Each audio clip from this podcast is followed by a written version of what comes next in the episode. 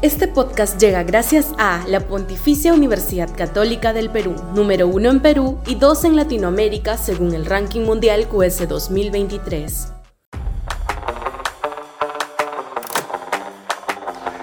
Un crimen que nos manda señales. Sudaca, Perú.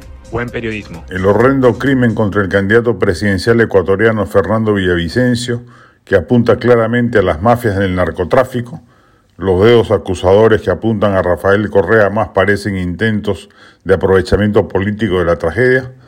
Pone sobre el tapete la pavorosa infiltración de las mafias ilegales en la política latinoamericana. Véase nomás el reciente escándalo que compromete al presidente colombiano Gustavo Petro, acusado de recibir dineros narcos para su campaña.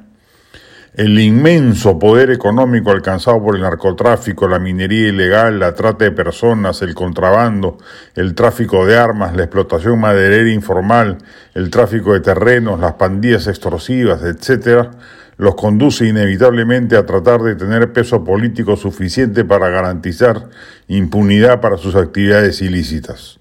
Así, han cooptado autoridades locales, policías, fiscales, jueces, parlamentarios y ahora aspiran a hacer lo propio con los mandatarios de turno, bajo la seducción del dinero o la amenaza y el chantaje directo, como ha sido el caso de Villavicencio, periodista de investigación que estuvo asilado en el Perú algunos años.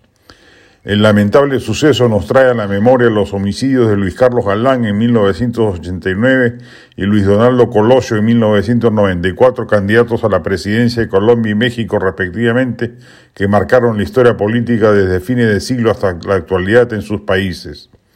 Lo ocurrido marcará un hito en la política latinoamericana.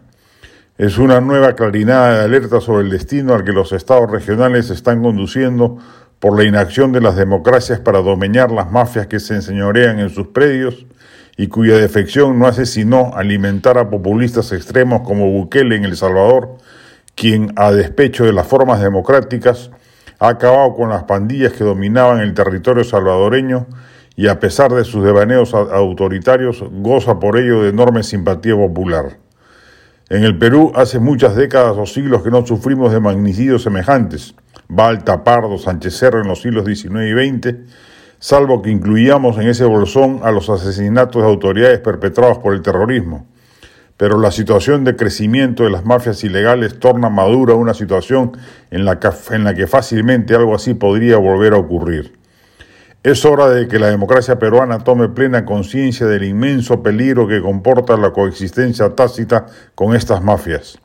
Más temprano que tarde, si no lo han hecho ya, darán el salto a la política y ahí sí entraríamos en una etapa tan disfuncional de la democracia que sembraríamos el terreno de cultivo para opciones autoritarias y radicales que al son de prometer acabar con estas lacras se surren en las formas mínimas del Estado de Derecho.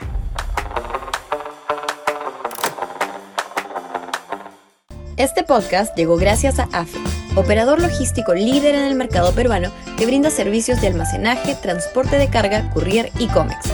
Los puedes ubicar en www.afe.pe. Este podcast llega gracias a la Pontificia Universidad Católica del Perú, número uno en Perú y dos en Latinoamérica según el ranking mundial QS 2023.